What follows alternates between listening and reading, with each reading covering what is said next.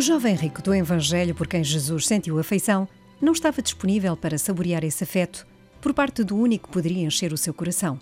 O jovem, que já tinha experimentado uma atração genuína por algo mais, intuiu que talvez Jesus lhe pudesse revelar a resposta a essa busca de que, de certa forma, já começava a torturá-lo. Por isso, correu para Jesus como quem não quer perder uma oportunidade. O olhar de Jesus tocou-o profundamente, mas ele ainda não estava capaz de se libertar para dar aquela reviravolta na sua vida que Jesus lhe propôs e retirou-se sem deixar rasto. Nem sequer deixou nome. Uma oportunidade perdida. Retirou-se triste, no seu coração, o peso da riqueza era uma prisão. Foi Pedro que mais uma vez deu continuidade na sua pessoa ao encontro falhado do jovem rico com Jesus. Pedro já tinha começado uma história nova quando acolheu o desafio de Jesus e, deixando tudo, se fez seu discípulo.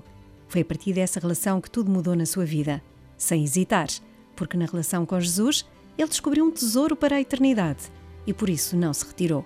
Com alegria, continuou a seguir Jesus e a atrair para ele, com essa alegria, muitos outros discípulos.